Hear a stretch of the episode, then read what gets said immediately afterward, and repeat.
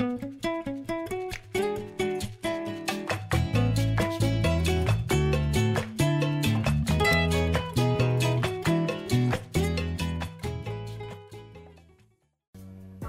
eu sou Bruno Laude e esse é mais um episódio do Formados na Faixa. E hoje a entrevistada é ela, Ana Helena Tavares, que é jornalista formada aqui, também é assistente, assistente não, ela é diretora de assistência social na ABI, que é a Associação Brasileira de Imprensa, e também é biógrafa. Ela fez a, a biografia do Pedro Casaldáliga. Boa tarde, tudo Boa bem? Boa tarde, parabéns por conseguir falar o nome dele de cara, porque é difícil, as pessoas erram. Você errou outras coisas, mas o nome do bispo você acertou. Gostei. É assim que é, assim, é, isso que importa, né? É isso que importa. Pelo menos alguma coisa tem que acertar. mas mas é errando que, que a gente aprende, a gente tá, inclusive o espaço acadêmico é o espaço para o erro mesmo, né? Para depois é, acertar no mercado de trabalho. Verdade, a nossa nossa coordenadora ela, inclusive, ela fala isso. Ela, ela fala isso, eu sei, eu sei, eu sei. a editora do nosso, do nosso portal em todo lugar, que é onde você vai acompanhar essa entrevista. Ela, ela fala isso, que o momento de errar é agora. É, isso aí. Mas vamos, vamos começar, né? Eu queria fazer a primeira pergunta para você. É, quando é que foi o seu primeiro contato com o jornalismo? É, então, na verdade, eu sempre quis ser jornalista desde criança, né? E eu costumo é, brincar que o meu contato primeiro com o jornalismo foi quando morreu o Ayrton Senna e eu tinha nove anos de idade, né? E eu tive vontade de registrar aquele fato, de contar aquele, aquele acidente em forma de notícia mesmo, né? Então eu escrevi um pequeno texto narrando. É, foi assim que aconteceu quando o Senna morreu, né? Ele estava na frente, né? Enfim. Então eu costumo brincar que teria sido ali aos 9 anos de idade, com a morte do Ayrton Senna, que teria me dado um estalo da vontade de relatar fatos reais, né? E de contar notícias. Mas os caminhos das pessoas nem sempre são lineares, né, como a gente imagina, e nem sempre são retilíneos. E eu acabei fazendo curvas na minha trajetória. Quando eu efetivamente me formei no ensino médio, eu me formei no ensino médio em 2002, no Colégio Pedro II, né? Eu fiz Pedro II por sete anos, que foi eh, uma grande escola para mim. E é uma grande escola né, de humanismo, eu diria principalmente. E quando me formei, eu tinha a intenção de fazer jornalismo, mas aí eu acabei, eu me encantei também com uma professora de português que eu tinha na época e me desviei um pouco. Eu fiz o vestibular para jornalismo para uma faculdade, mas fiz para letras para outra. E acabei não passando para o de jornalismo e passei para de letras. E fui para letras na UFRJ na época, né? Então eu fiz alguns anos da faculdade de letras é, fiz muitas matérias, principalmente de literatura, era português literatura. Só que eu acabei é, descobrindo que aquele sonho antigo, né, eu precisava retomar, eu não estava satisfeita dentro da faculdade de letras, eu não tinha o, o intento de ser professora e a faculdade de letras ela é muito voltada para a formação de professores, né? Então eu acabei eu saí da faculdade de letras e eu tive alguns anos fazendo outras coisas e, enfim, em 2008, 2008 foi quando eu entrei efetivamente para a faixa, para jornalismo aqui na unidade de Botafogo, né? É... E aí a minha trajetória acadêmica, ela se confunde com a minha trajetória que eu considero como profissional de jornalismo né? Porque a faixa em 2008, ela tinha um jornal laboratório impresso, né? Que era um jornal que não devia nada aos, a, em termos técnicos, em termos é, de qualidade aos grandes jornais brasileiros, né? É, deixo aqui a minha homenagem ao PC Guimarães, que era o editor. Grande. Era tive o editor. aula com ele também, desculpa te pois, contar. tive aula bem. com ele na minha primeira passagem. Então, de, ele era o editor do jornal na época. Eu fui estagiária dele, mas as estagiárias dele eram praticamente repórteres mesmo, né? Era de como aconteceu comigo, que foi o caso quando eu fiz a minha primeira grande entrevista. Eu estava no segundo período, segundo semestre de 2008, estava num ônibus, PC me ligou, dizendo: Olha, o Washington Oliveto está no Rio, você tem que entrevistá-lo. Falei, PC, você tá louco, o evento é fechado. Como é que eu, uma foca, nem foca, menos que foca, não vou chegar lá, não sei, estudante, não, não vou conseguir entrevistar ele. Aí ele, você é jornalista ou não é? Entendeu? E aí fez aquele desafio, né? Eu falei, puta que, né? Vou, vou ter que encarar essa. E encarei e fui. O evento era realmente um evento só para convidados na casa Julieta de Serpa, né? E eu conversei lá com seguranças. É, é, fui, fui, sincera, né? Eu sou estudante da, da, da, faixa, gostaria de fazer uma entrevista com o Oliveto para o jornal da faculdade, para ele falar para os jovens é, estudantes de comunicação. E aí, conversando, deixaram eu entrar, né? Entrei. Deixou entrar já Deixou era. entrar né? já era, né? Deixou entrar já era. Eu consegui fazer amizade com uma pessoa lá dentro que era uma. Uma pessoa que eu acho até que era uma pessoa assim de muitas posses, uma mulher muito bem é, vestida, parecendo uma socialite e tal. Ela foi com a minha cara ela falou: Eu vou te dar uma ajuda, eu vou chegar pro, Olige, pro Oliveto e vou dizer para ele que você é minha sobrinha.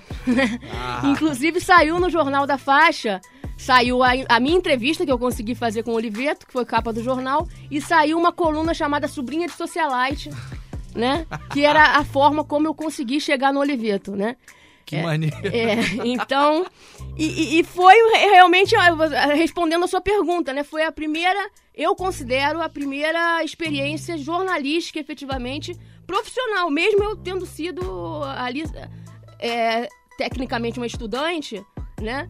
Mas para mim foi, uma, foi, foi o pontapé inicial da minha carreira ali, porque depois eu fiz outras entrevistas, inclusive para o próprio jornal Laboratório. Fiz uma entrevista ótima com Alberto Dines, né? Que foi memorável, aprendi muito. Lá no saguão da TV Brasil, também foi capa do jornal Laboratório.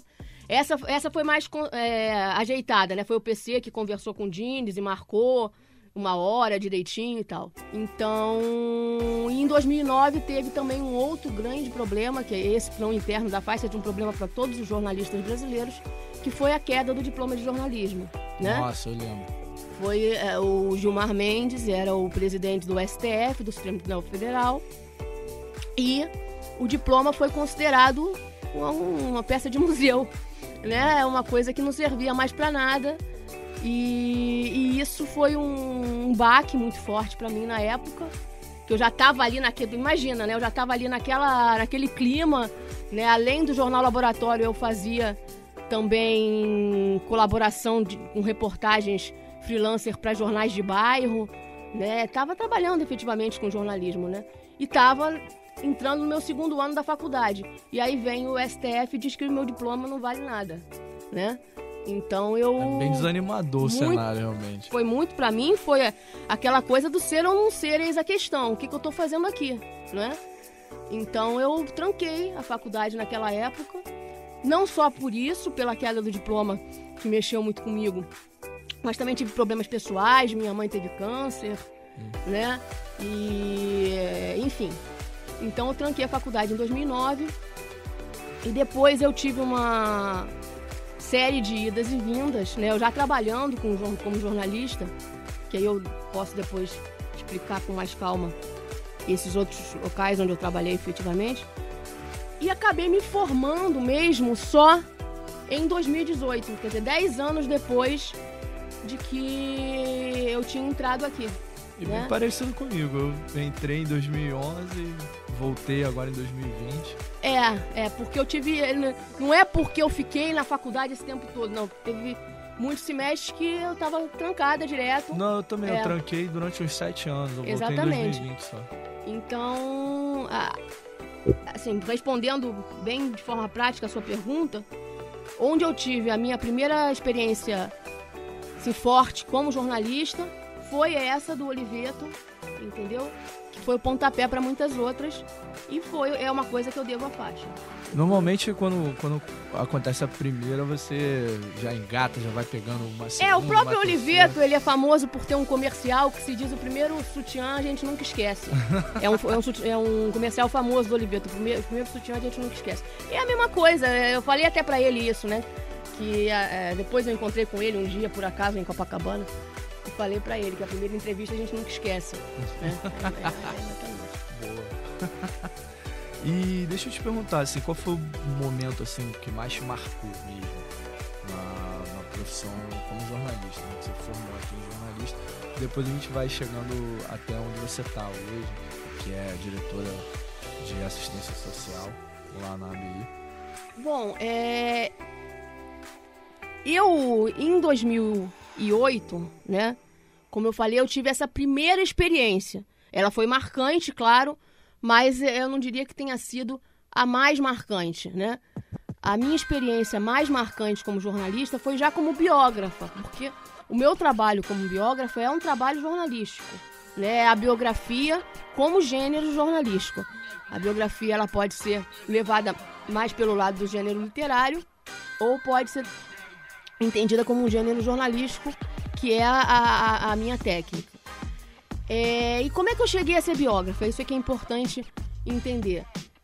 Em 2009, quando eu saí da faculdade, quando eu resolvi que eu iria trancar por conta da queda do diploma, por conta dos meus problemas pessoais e outras situações, eu comecei ali, paralelamente a isso, a colaborar com um site que existe ainda, se chama Outras Palavras, que até eu recomendo muito que procurem esse site, que é um site muito bom, não tô mais lá, mas é muito bom, Outras Palavras.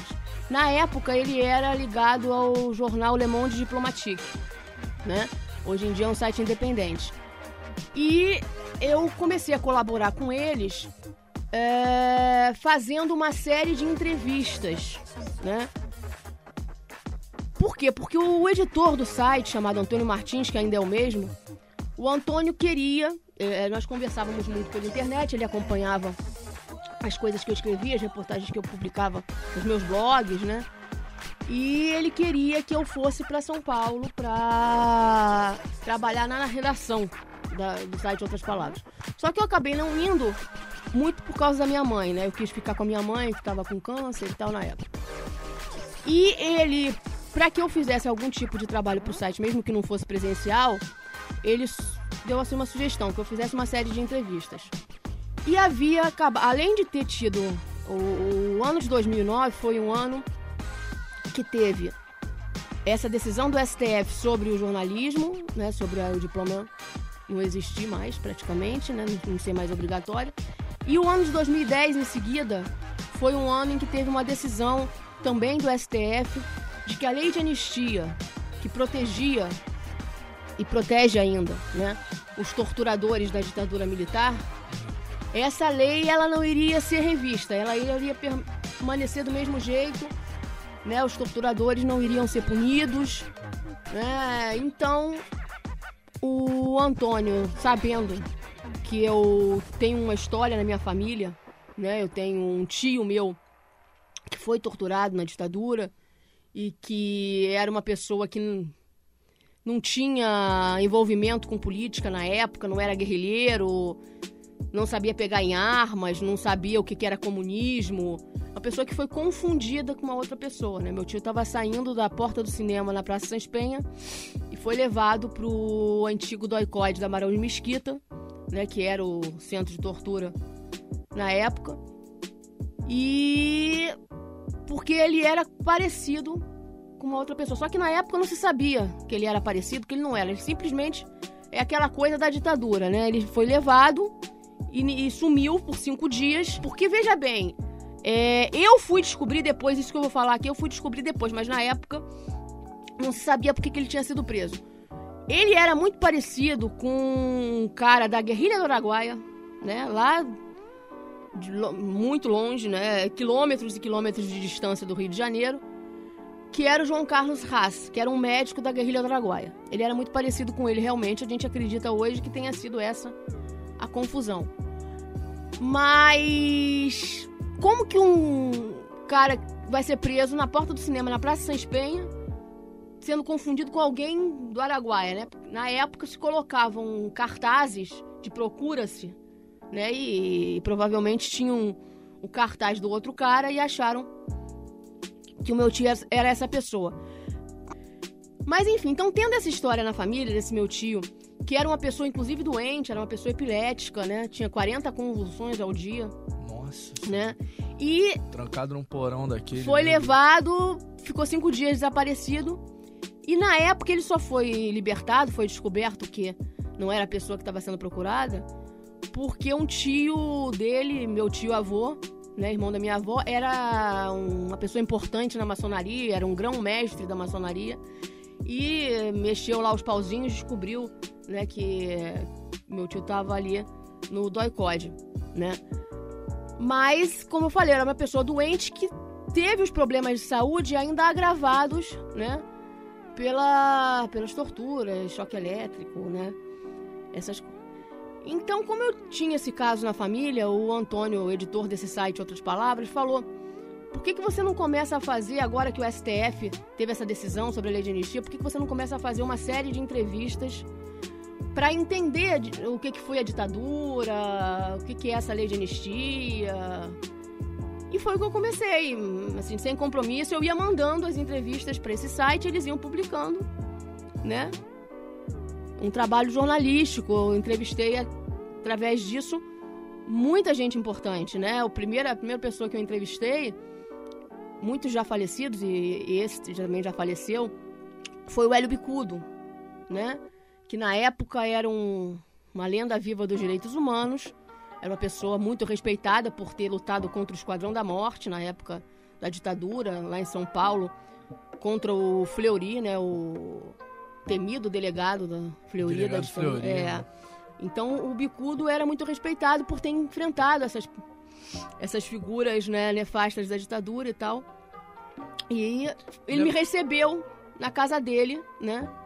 de forma assim que me abriu portas, porque eu não é, eu era uma estudante ainda, é, tecnicamente eu ainda era estu, né, uma estudante, é, e ele não teve é, assim nenhum tipo de vaidade, de ah, não, tem gente que só dá entrevista, né, para para pessoas, é, jornalistas mais famosos e tal, e ele me abriu a porta da casa dele de uma forma muito humilde e, e acabou me abrindo caminhos, porque quando eu dizia para outras pessoas que eu já tinha entrevistado o Hélio Bicudo, as pessoas também já abriam portas e, e assim você vai indo, né? Fica no portfólio, né? Você vai fazendo o portfólio de certa maneira e você vai indo, né? Já entrevistei esse, já entrevistei aquele. E uma das pessoas que eu acabei entrevistando foi esse, o bispo Dom Pedro Casaldáliga, eu fiz a biografia dele agora e foi esse que acabou sendo meu livro de maior sucesso. Mas eu conheci ele por causa desse trabalho jornalístico sobre a ditadura. Né? Eu estava entrevistando pessoas e em determinado momento me disseram que eu tinha que procurar pessoas da Igreja Católica.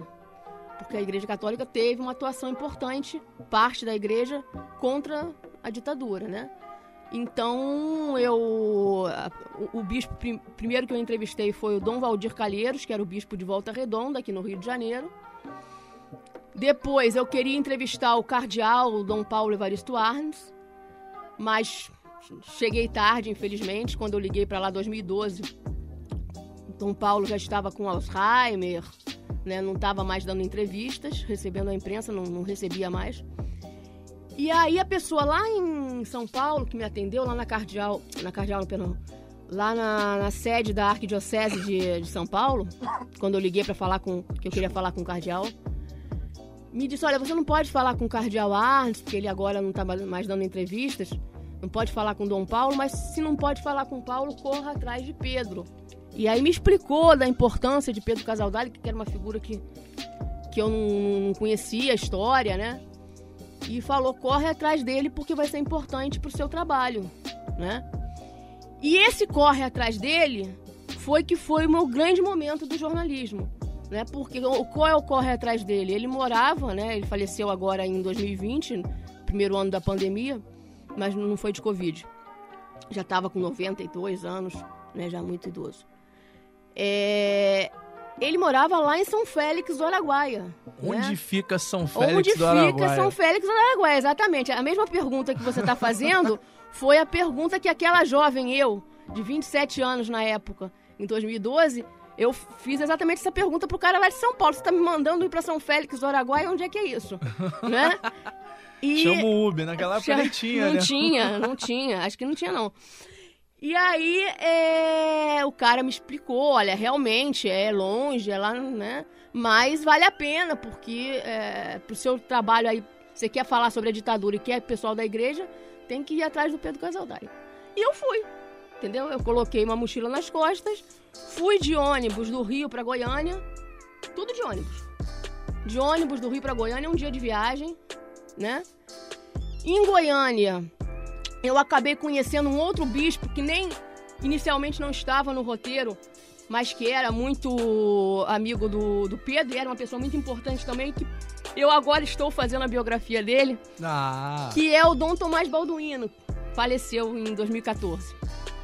Era uma pessoa também importante ligada às causas da terra, era presidente da Comissão Pastoral da Terra, né? Era muito ligado às causas indígenas também. E aí entrevistei ele em Goiânia, esse Dom Tomás Balduino, e de Goiânia eu fui para São Félix Araguaia, também de ônibus, mas aí encarando estradas de terra, né? Para encontrar o Pedro Casaldáliga lá, lá, lá no Araguaia. E aí que foi o meu grande trabalho jornalístico, entendeu? Que eu considero realmente o mais marcante, o mais impactante, o que mudou minha vida, né? Porque quando eu tava indo, isso foi setembro de 2012, quando eu tava indo de Goiânia para São Félix, o meu ônibus, numa estrada de terra, já quase chegando a São Félix, ele foi barrado. Né? Essa é uma história que eu conto né, no- na introdução do livro da biografia do Pedro Casaldáliga. O ônibus foi barrado, foi, foi colocaram carcaça de caminhão na frente do ônibus, caramba. né? É, não podia passar. Então a gente teve que descer, todo mundo. E eu, claro, com meu instinto de repórter, eu peguei minha máquina de filmar, que estava na minha bolsa, comecei a filmar. Eles estavam fazendo um protesto no meio da estrada. É, No meio do nada, você imagina uma coisa no meio do nada, cantando o hino nacional, entendeu? Que isso? Pessoal cantando. Tem tem isso tudo filmado, tá no YouTube. Ah, Tá no, é, vamos jogar o link na descrição.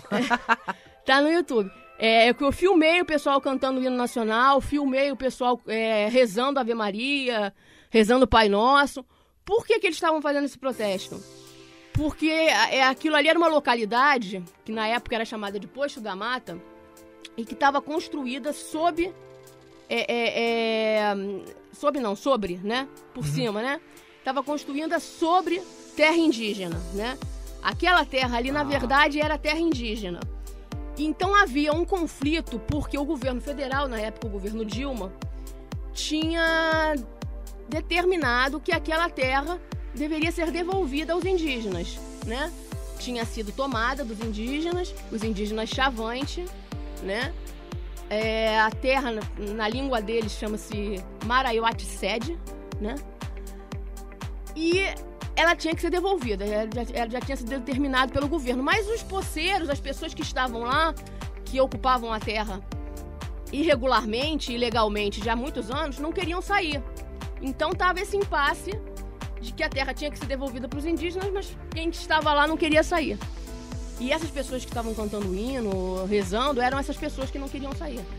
Né? Nossa senhora. Então, e aí o que que acontece? Eu então filmei isso tudo e claro, chamei atenção, né? Porque como é que uma pessoa desce do ônibus, começa a filmar, né? Verdade. Aí um cara que eu não me lembro exatamente o nome dele, ele, o nome que ele tem é me falado na hora, mas depois é, me disseram, acho que ele, esse cara até já morreu.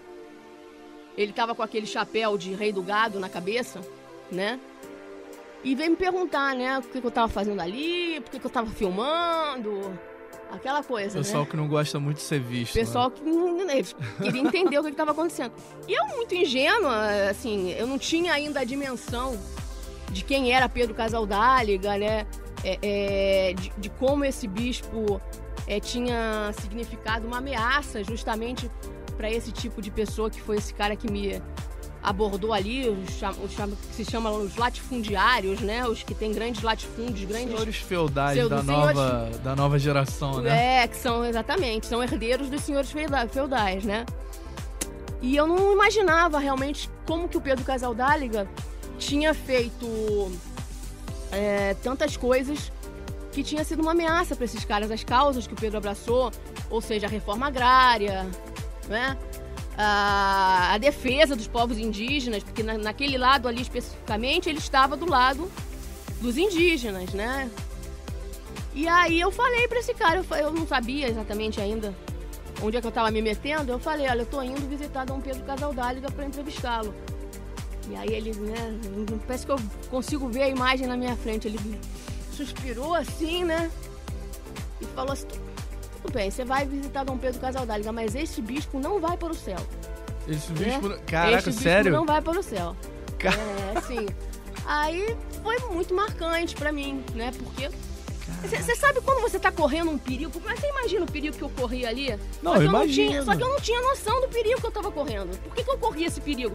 Geralmente, Que você fosse honesta. é porque eu fui ser honesta, entendeu? Mas por que, que eu, eu tava ali naquela situação? Por que, que eu encarei essa situação de perigo?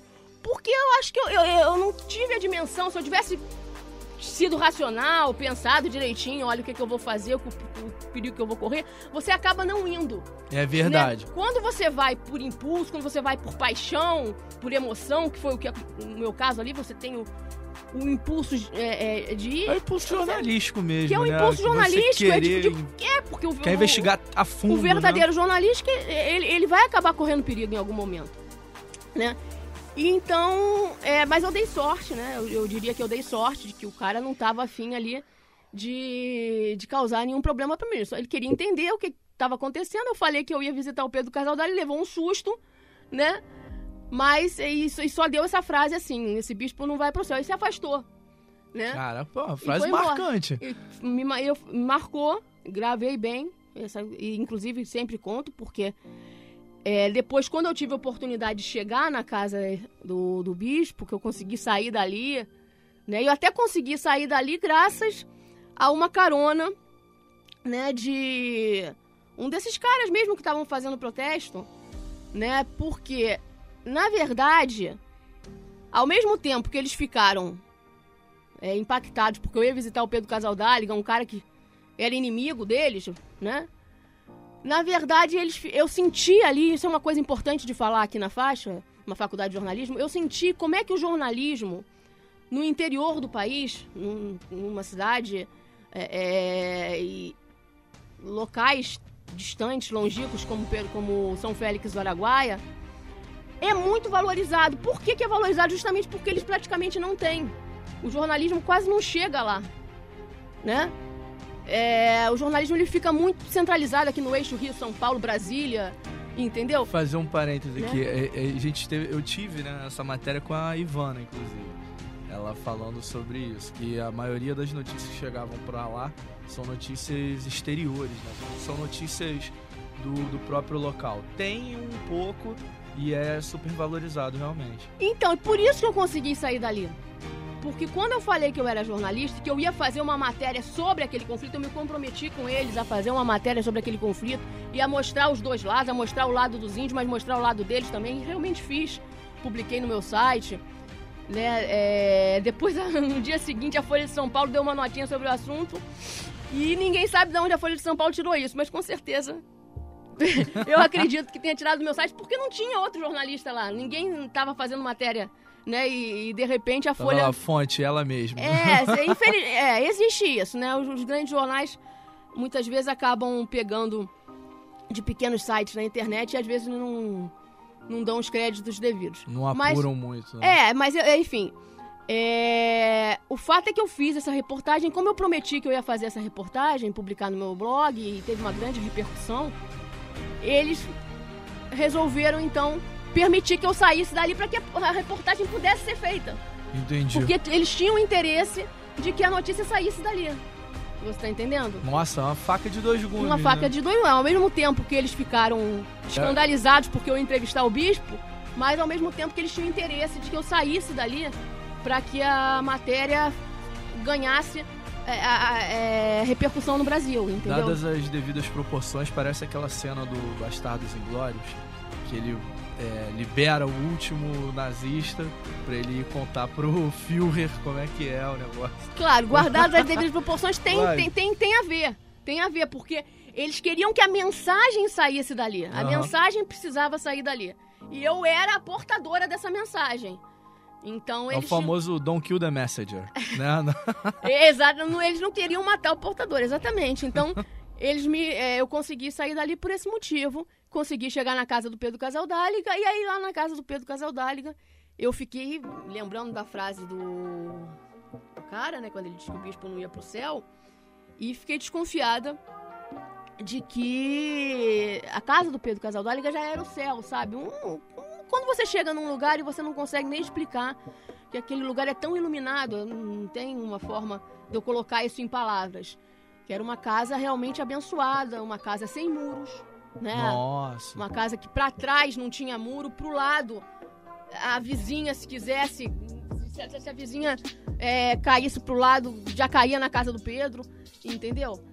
É, as janelas também, algumas das janelas, principalmente a- janela do quarto dele, eram só com uma rendinha, um, um negócio fininho pra tapar o, o- não tinha nem vidro a janela e as portas sempre abertas pra quem quisesse entrar inclusive se os pistoleiros quisessem entrar né? É, poderiam entrar. E muitas vezes é, teve casos de, de tentativas de de matar o Pedro né? Mas nunca conseguiram né? O Pedro acabou morrendo com com 92 anos né? Nossa, que bom que, que não, não conseguiram atentar de fato contra a vida dele. Eu ia te perguntar também, assim, qual foi o professor que te marcou aqui na faculdade? Qual, assim, aquele que você teve aula com ele que você fala, ah, entra nessa faculdade que você vai ter aula com esse cara aqui. Gilson Carone Nossa, Gilson Carone ele é o, ele é o preferido do- dos entrevistados. Gilson Carone. É, não tenho como não falar do Gilson. Entendeu? Porque o Gilson, ele foi aquela pessoa que me viu, me incentivou, me, me sacudiu, me, me levou assim a, a, a perceber o meu valor num momento em que sabe, é aquilo, eu não era nada, eu não- ainda não sou nada, eu acho que nós não, nós não somos, né, nada, eh, nunca especificamente, assim, nós, nós temos uma passagem pela Terra que todos nós somos provisórios, né, todos nós... É, é, A gente veio de passagem, morrer, né? Nós viemos do pó e nós vamos voltar ao pó. É. Mas é, o que eu consegui na vida, e eu sei que isso acontece com muitas pessoas, leva a que outras pessoas se cheguem a você. Porque você tem um cargo, porque você tem é, uma experiência maior, entendeu? As pessoas vão se achegando. Né? Mas o, o Gilson é aquele cara que, é, na época, pelo menos que eu entrei, ele recebia os alunos né, de primeiro ano, né? E ele via ali as potencialidades, e no meu caso viu, e incentivava aquela pessoa que.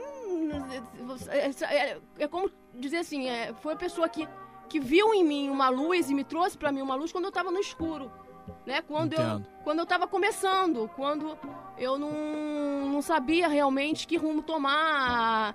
É, tava tudo ainda muito indefinido na minha vida, né? E, e ele foi aquela pessoa que, que me ajudou, né? Nesse, Acho que nesse o, período. o bom humor dele é muito contagiante, né? Ele é, É, um cara é. que ele leva tudo pro lado da brincadeira, Uhum. ele consegue achar uma graça em tudo. Eu, eu tenho É. muito orgulho de ter tido aula com ele também. Eu sempre falo que eu também gostei de ter aula com ele aqui, porque realmente é, foi, foi um cara que me marcou também. Eu tenho certeza que se você está falando isso, deve ser pelos mesmos motivos ou diferentes, mas É, alguma é, coisa eu em tive, comum é, tem. Eu, eu tive experiência com, com isso, além da sala de aula, né? Uma experiência de amizade, realmente, né? E que, e que nessa amizade eu diria que ele se mostrou uma pessoa.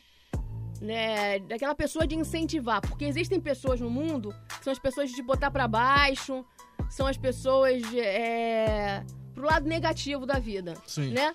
o Gilson é aquela pessoa do incentivo, é a pessoa do lado positivo. E, e foi assim, no meu início principalmente, que, que, que, era quando eu precisava de ter esse tipo de empurrão, né? Eu falei do, do laboratório, do jornal Laboratório, da faixa, foi o Gilson que me incentivou a ir pro jornal Laboratório. Ainda mais que um parceiro é, dele, que é o PC, Que né? era na época, exatamente. São bem amigos até hoje. É, são muito amigos até hoje. O PC tá morando lá no, no Cabo do Mundo, né? Na... Eu Esqueci acho... Esqueci agora o nome. O Facebook do Gilson é impagável. Esqueci agora o nome de onde o PC tá morando. O PC tá morando no interior. Ele fazendo do, essas Rio. referências ao, ao, ao, PC, cara. É muito engraçado. É, né? enfim, mas então, é, o, o, Jornal Laboratório, eu cheguei no Jornal Laboratório incentivada por ele. Porque o que, que, eu digo da importância disso? No, no, meu caso especificamente, não posso falar pelos outros, por mim eu falo. Porque eu sempre fui uma pessoa, hoje nem tanto, mas eu sempre fui uma pessoa muito de auto me boicotar às vezes, sabe? De, de não me reco não reconhecer muito meu valor, uma baixa estima, sabe? De não, de, de não, ter realmente uma autoestima. É, e o Gilson é, é, não, você é capaz, é aquela pessoa que diz você é capaz, entendeu? E foi então através dele que eu fui pro, pro Jornal Laboratório, né? E depois outras coisas que eu fiz na vida é, ao longo desses 10 anos de idas e vindas foi é, também incentivado pelo Gilson. E acabou que o Gilson foi o meu orientador, né, de, de TCC, né? Eu fiz questão de, embora quando eu voltei definitivamente para a faixa, eu voltei em 2016, foi quando eu voltei e não saí mais. Eu voltei em 2016 para terminar. Aí fiz 2017, 2018, né? Eu voltei na verdade pro Meyer. Eu tinha começado aqui em Botafogo, mas Fiz 2016 no MEA, 2017, 2018 e 2018 2, meu último semestre na faixa, eu fiz questão de mudar o meu campus para Botafogo só para fazer o TCC com o Gilson. Tá certo. Entendeu? E eu queria que aquela pessoa que tinha me incentivado tanto no início da faculdade completasse o ciclo. Fosse né? responsável, né? Fosse pelo também, fim, né? é, enfim, e foi ali, foi realmente uma coisa bacana de completar o ciclo. Foi aqui na um, de, um desses laboratórios aqui, que foi a, a, minha apresentação do TCC, e foi sobre o Pedro Casaldáliga já, porque o Pedro Casaldáliga ele teve também uma atuação no jornalismo, né? O Pedro Casaldáliga ele criou um jornal lá em São Félix do Araguaia chamado Jornal Alvorada, que existe até hoje. E o meu TCC foi um bispo que queria ser jornalista. Nossa, né? maneiro. Então, e fui orientada pelo Gilson, que, que já tinha é, historicamente é, conhecimento sobre a história do Pedro Casaldáliga, tinha uma admiração por ele, né? E é, tive na banca o Sadi Bianchim, né, que agora está lá no, em Maricá, na Secretaria de Cultura de Maricá. Ele ainda é professor aqui. É, é professor aqui, mas é o secretário de Cultura de Maricá, Sim. né? E, e o Guto, que eu tava, tava até ali, só que eu não consegui falar com ele. Mas o Guto também tava na minha banca, o Guto Neto. É, como é que foi, assim, lá, a, a sua experiência na ABI mesmo, né? Até você chegar a essa diretoria. É, então, tudo que acontece hoje na minha vida tem alguma coisa a ver com Pedro Casaldáliga, né? Eu entrei para a ABI como sócia em 2013. Aí não foi, não teve relação com o Pedro. Eu entrei em 2013, eu não era formada ainda, né? Eu queria estar numa instituição né, que me reconhecesse como jornalista, é uma instituição respeitada como a ABI. E apesar de eu não ser formada, eu juntei tudo que eu podia juntar. Eu estava fazendo a série das, das, entrevistas sobre a ditadura. Todas as entrevistas que eu tinha feito sobre a ditadura, eu juntei tudo para poder apresentar na ABI e ser aceita como sócia. E fui aceita como sócia na época, mesmo não sendo formada, 2013. Só que aí eu fui me envolvendo com outras coisas, vou, acabei voltando para a faculdade em 2016 e tal. E me formei em 2018, como eu contei, e 2019, por conta da eleição do Bolsonaro, por conta da conjuntura política é, trazida pelo Bolsonaro, esse neofascismo e tudo mais, é, começou a haver um movimento lá dentro da ABI chamado Movimento ABI Luta pela Democracia, né? E um dos grandes articuladores desse movimento é um jornalista chamado Marcelo Auler, né? Marcelo era já um grande fã do meu livro, do Pedro Casaldáliga. Por isso que eu digo que tem a ver com o Pedro Casaldáliga, porque o Marcelo ele tem um irmão que é padre, ele tem uma ligação com a igreja, essa, essa ala de esquerda da igreja, essa ala progressista, é, que é chamada Teologia da Libertação, que é a ala do Pedro Casaldáliga, né? Aí o Marcelo me chamou para integrar esse movimento ABI Luta pela Democracia. Então, em 2019, eu fui eleita junto com é, diversos outros jornalistas, né? Para ser conselheira da ABI. Né? Entrei em 2019 como conselheira, é, membro efetivo do Conselho Deliberativo da ABI. E aí veio pandemia, em 2020, a instituição é, ficou, o prédio especificamente, que é na rua Araújo Porto Alegre, no centro, ficou fechado quase dois anos, né? E agora, novamente, teve eleições, né? E eu fui novamente chamada, inicialmente, para me candidatar novamente como conselheira, para uhum. ser reeleita como conselheira. Mas a pessoa que tinha sido chamada para ser diretora de assistência social teve algum problema, não não pôde mais é, se candidatar, preferiu não se candidatar. E então me convidaram para esse cargo da diretoria de assistência social, que é uma diretoria que tem muito a ver também com tudo que eu fiz na vida até hoje, né? Com direitos humanos, com é, oferecer né, dignidade para as pessoas, né? Então eu aceitei, né? Com um desafio.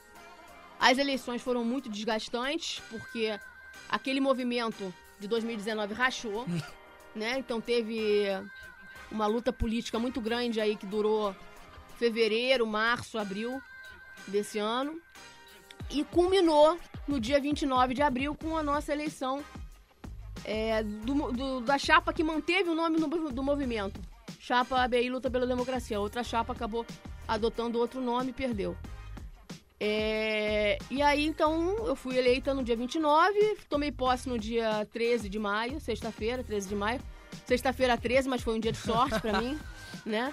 É, e, e tô tentando tomar par aos poucos da situação. Não é uma missão fácil oferecer assistência social para os sócios da BI, especialmente pela faixa etária, né? É uma faixa etária eu, com 37 anos, eu sou a mais jovem, mas muito mais, né? A maioria lá é de 60 para cima, né?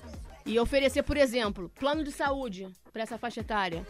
É, é difícil, né? É, é, os, os, planos é, é, não se interessam muito, é, complicado. Então eu tô, tô vendo o que, que, é possível fazer. Inicialmente eu tô fazendo uma pesquisa para traçar o perfil do, do associado, para saber direitinho né, é, as necessidades de cada pessoa. Estou é, fazendo isso no momento. E espero poder dar a minha contribuição. Né? Tá certo. Esse foi mais um. Obrigado, Ana Helena. Tá? Obrigado pela sua presença. Foi mais um Formados na Faixa.